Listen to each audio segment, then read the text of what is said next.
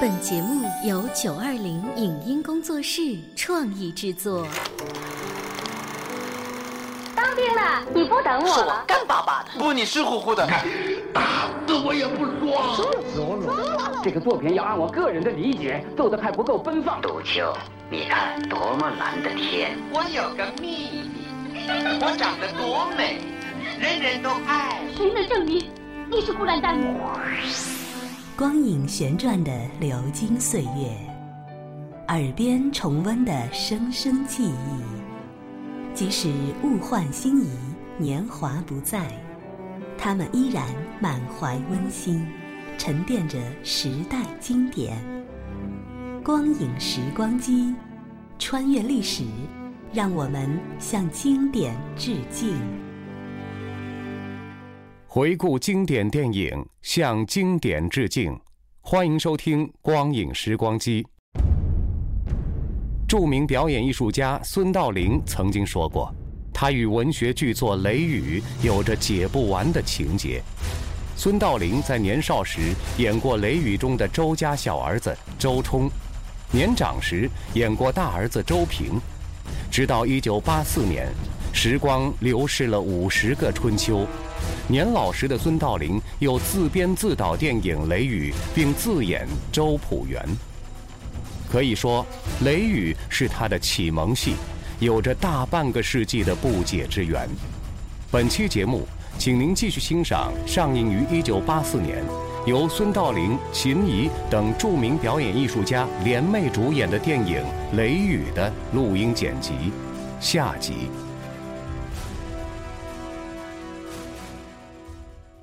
两人都陷入了沉思，两人的感情都到了饱和点。面临的现实对周朴园是个沉重的打击，对鲁妈则是百感交集。现在，一个是受到狙击而不说话，一个是感情激动而说不出话。你不会想到，世平的相貌，老的有一天你都不认识了。你来干什么？不是我要来的，谁指使你来的？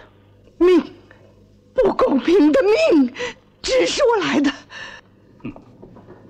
三十年的功夫，你到底还是找到这儿来了。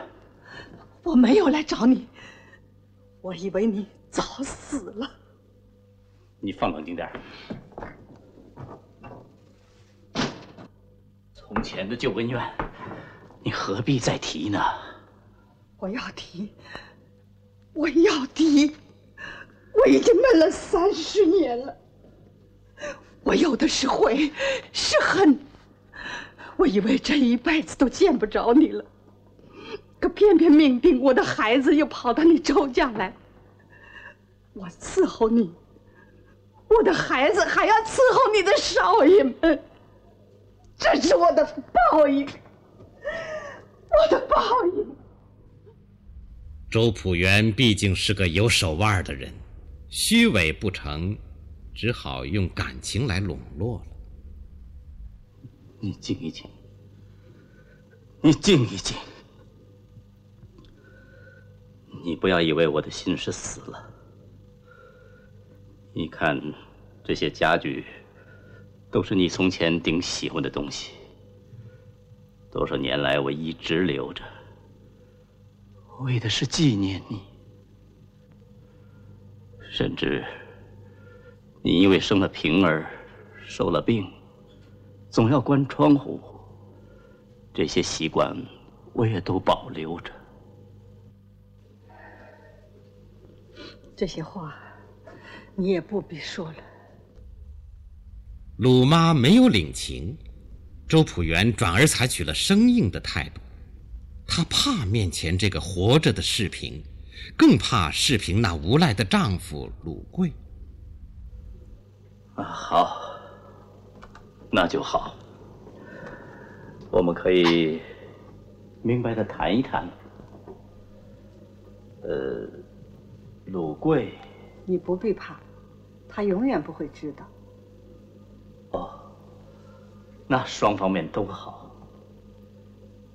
哦再有，呃，你带走的那个儿子，他现在在哪儿？他就在你的矿上做工，现在正在你的门房等着见你呢。什么？陆大海？那你？我只想见见我的平儿。可以。呃，不过你放心，他的母亲已经死了。周朴园匆匆填好一张支票，递给鲁妈。鲁妈冷笑着把支票举向佛龛，烧了。视频，鲁妈在道德、情操、品格上击败了周朴园。鲁妈唯一有求于周朴园的，不过是想看一看自己被强行拆开的亲生儿子周平。然而这次母子相见，却是在董事长周朴园召见罢工代表鲁大海的同一时刻。大海，这个周朴园和梅世平生的第二个儿子，现在是四凤的哥哥，鲁贵的半子。他身体魁伟，粗黑眉毛下一双锐利的眼睛，性格倔强热情，激动起来犹如火山爆发。你叫什么名字？董事长，请您别给我摆架子。你难道不知道我是谁吗？你找我有什么事吗？我们老远从矿上来，今天又从早晨六点一直等到现在。我就是要问问董事长，我们工人提出的条件，您答应不答应？你同来的那两位代表呢？跟你说吧，他们正在联络别的工会。哦，平儿，你先不要走。你这样只凭义气是不能交涉事情的。哼，你们的手段我都明白。你们这样拖延时间，不过是想花钱收买少数不要脸的败类。你这话也不是没有道理。这是昨天矿上发来的电报。什么？他们又上工了？哼怎么，矿上的工人已经在昨天复工？你这当代表的反而不知道吗？怎么，矿上警察开枪打死三十个工人，就白打了吗？大海，别说了，妈。哼，这是假的，你们想离间我们，卑鄙，无赖！你别胡说，平儿，没你的话。你就这样相信你同来的那两位代表吗？好，把昨天矿上复工的合同给他看看。哼，你别骗小孩子了，复工的合同没有我们代表的签字是没有用的。你看看这是什么？什么？他们签了字？对了，傻小子，没有经验只凭空喊是不行的。这两个没有骨头的东西！哼！哎，你们这些不要脸的董事们，你们的钱这次又灵了！放肆！嗯，鲁大海，你现在已经没有资格跟我说话了。矿上已经决定把你开除了。你，爸爸，这是不公平的！你出去。好。好，只要你能弄到钱，你什么都做得出来。你叫矿上警察开枪杀了许多工人，你还胡说！你大海，妈，别说你的来历我都知道。我们走。你从前在哈尔滨包修江桥，故意叫江堤出险。下去，出去，出去，走。你故意淹死了两千二百个小工，在每个小工的性命上，你捞三百块钱。走，姓周的，你发的是绝子绝孙的昧心财。你现在混账大！周公馆的大少爷打了罢工代表鲁大海，实际上是亲哥哥打了亲弟弟。他们彼此自然是不知道的，可是作为母亲的鲁妈，痛苦的心上又增加了沉重。你是平平平凭什么打我的儿子？你是谁？我是你的，你这个人的妈。妈。妈，我们走吧。走，不，走，他们凭什么打人？走，走，不行，出去，走，走走走。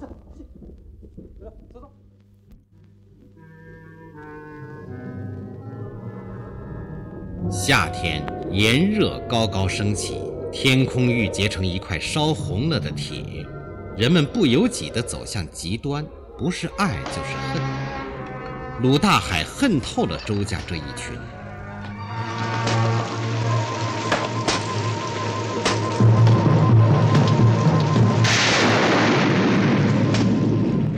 就在这雷电暴雨之中，周家二少爷周冲带着孩子的一切幻想，来到了鲁家的寒舍茅屋里，而且向四凤述说着他那完全不能实现的梦。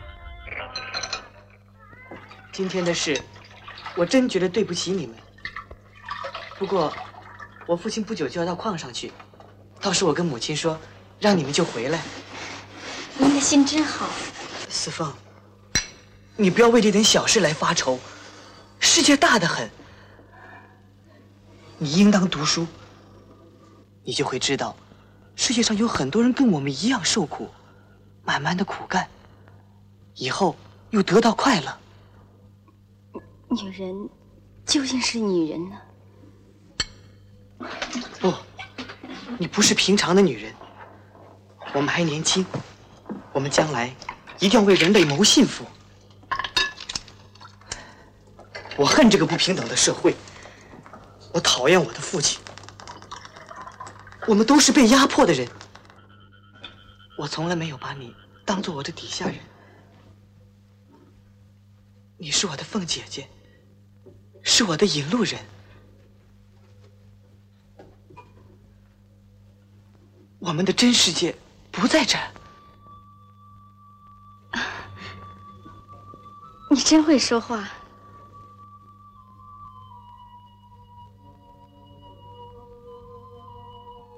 有时，我就忘了现在，忘了母亲，也忘了我自己。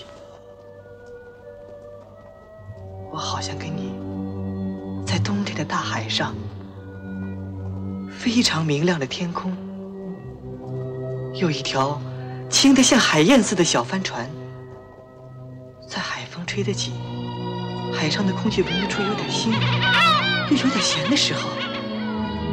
的帆，张得满满的，像是一只鹰的翅膀，斜贴在海面上飞，飞，向着天边飞。那时，我们坐在船头，望着前面，前面就是我们的世界。我们？对了，我同你，我们可以飞，飞到一个真正干净、快乐的地方。那里没有争执，没有虚伪。没有不平等，没有。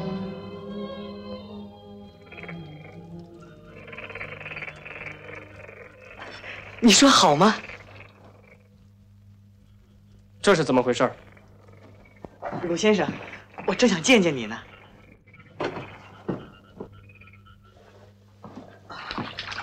我觉得我对你很抱歉的。用不着。你在你们家里还算是个明白的，可是你记着，以后你再跑到我们家里，跟我妹妹她哥哥，有钱的人，并不都是罪人，难道说就不能同你们接近吗？接近？哼！四凤是穷人家的孩子，她的将来是给一个工人当老婆，洗衣服、做饭、捡煤渣。要是矿主少爷真替四凤着想，那就请您不要同他来往了。我认为你偏见太大，不能说我父亲是矿主，你就我警告你。好了好了，二少爷，你走吧。哎，怎么了？二少爷，您怎么刚来就要走啊？这是啊？二少爷，二少爷，您还是吃点再走。他从哪弄的钱买这些？我，你，我自个儿的。你爸爸我赚的钱不对，刚才周家二少爷送来一百块钱，爸爸不听我的话。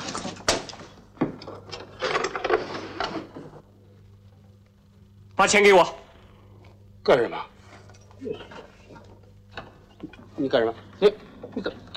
你你给你用了多少？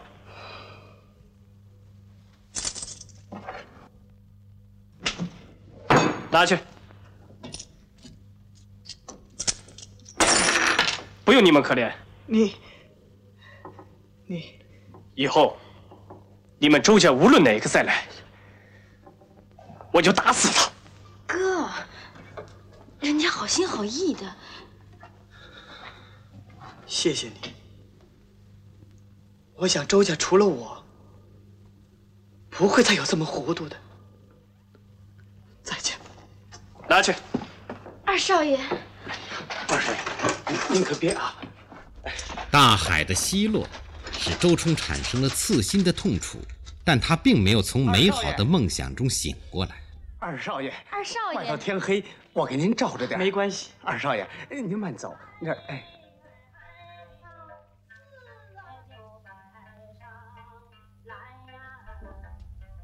周冲刚走，鲁妈回家来了。他和太太谈过话以后，本来对四凤的那点不放心，被二少爷的来访所证实，他的内心真是紧张恐慌极了。妈，二少爷来干什么？他跟四凤说了些什么话？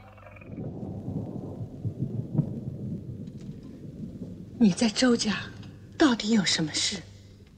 妈，妈，您怎么不信我的话呢？不是妈不信你，妈只有你这么一个女儿，我绝不能让你再像妈年轻时候那样。妈是一步走错，步步走错。妈，凤儿，我们明天一定走，离开这儿。什么？你明天就走？你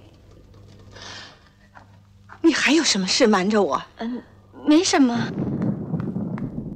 四凤和二少爷之间原本是没有什么的，他完全可以坦然的告诉妈。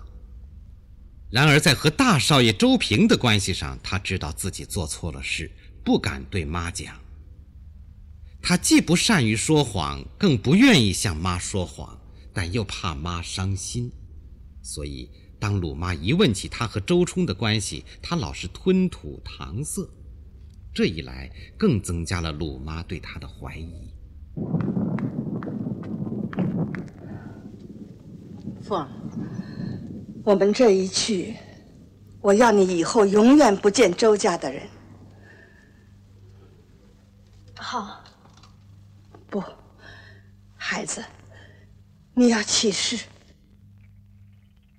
妈，何必呢？你，你还要伤妈的心？妈，妈，我说，我说，好，你就这样跪着说。妈，我答应你，以后永远不见周家的人。要四凤一辈子不见周家的人，这在他当然是为难的，做不到的。但为了让妈放心，他只能违心的答应了。你要是忘了妈的话，见了周家的人呢？孩子，你要起誓。你要是忘了妈的话，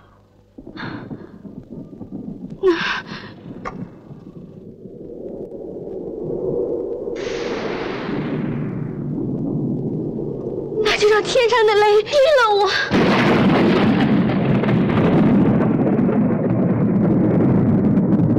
妈，我怕。炸雷之后，是瓢泼的大雨。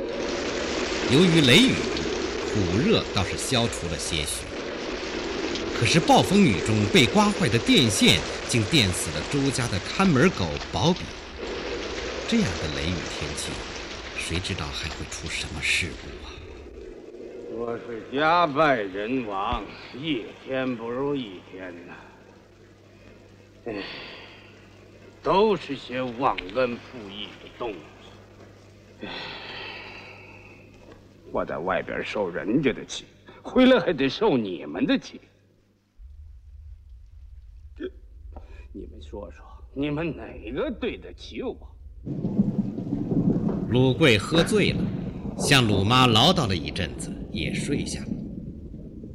可是睡在里间屋的四凤却心神不定，她知道周平今晚上会来找她。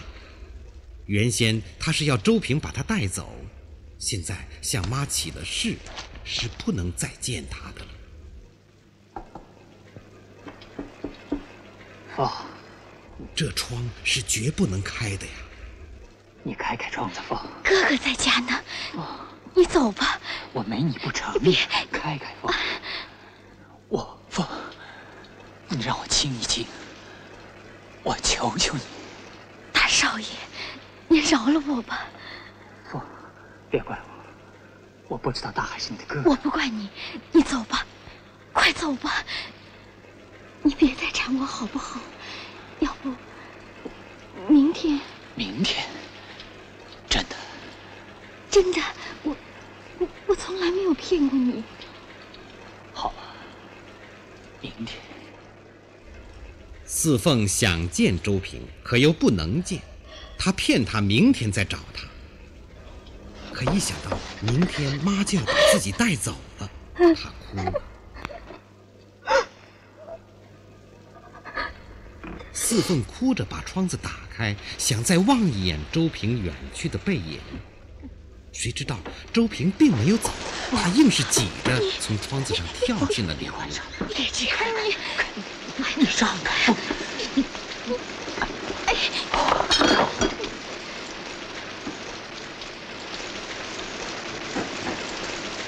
啊！你又喝醉了？哎，没有。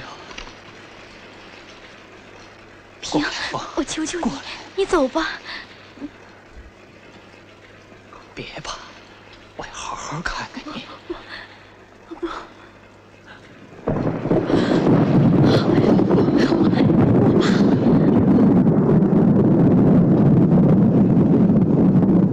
四凤，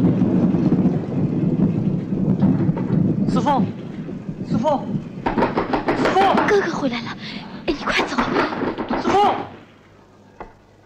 你快走啊！你快走呀！把门开开。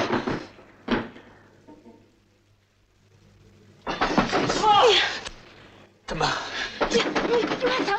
快藏！快藏！奇怪，刚刚从窗户进来的，现在窗户却怎么也打不开了。你你你快藏！快藏！快点！门被砸开了，冲了进来。怎么？你？妈，我见了鬼了！你，你，放开我！你这不要脸的东西！你，你们干起来！你，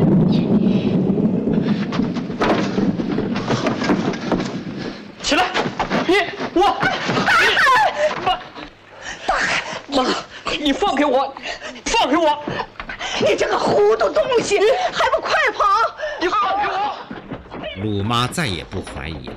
四凤和周家少爷之间就是有事儿，女儿在瞒着她，而这正是她最担心、最怕的。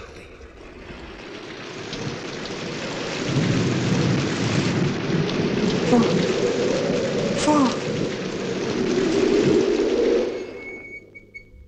周平跑了，四凤也不见了，鲁家掀起了波涛。鲁贵、鲁妈、鲁大海在到处寻找四凤。周公馆里也很反常，都半夜了，仍然还有灯光。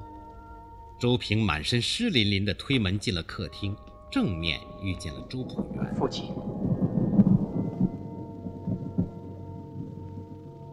哦，怎么还没睡？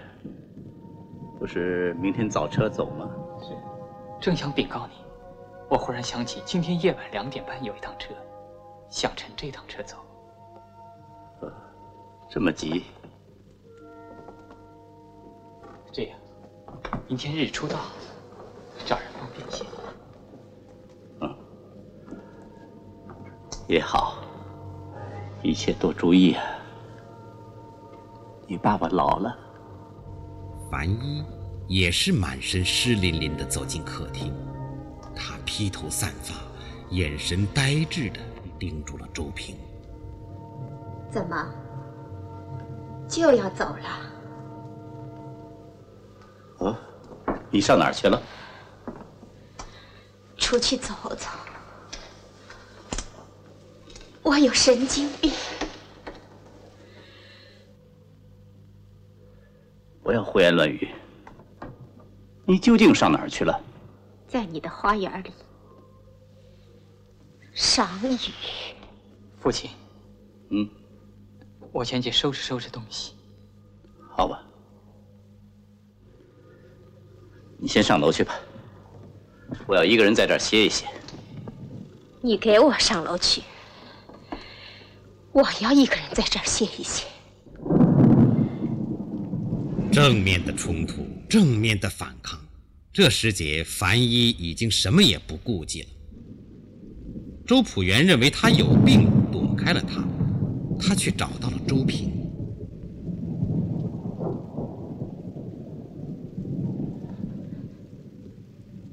你走了，预备把他怎么样？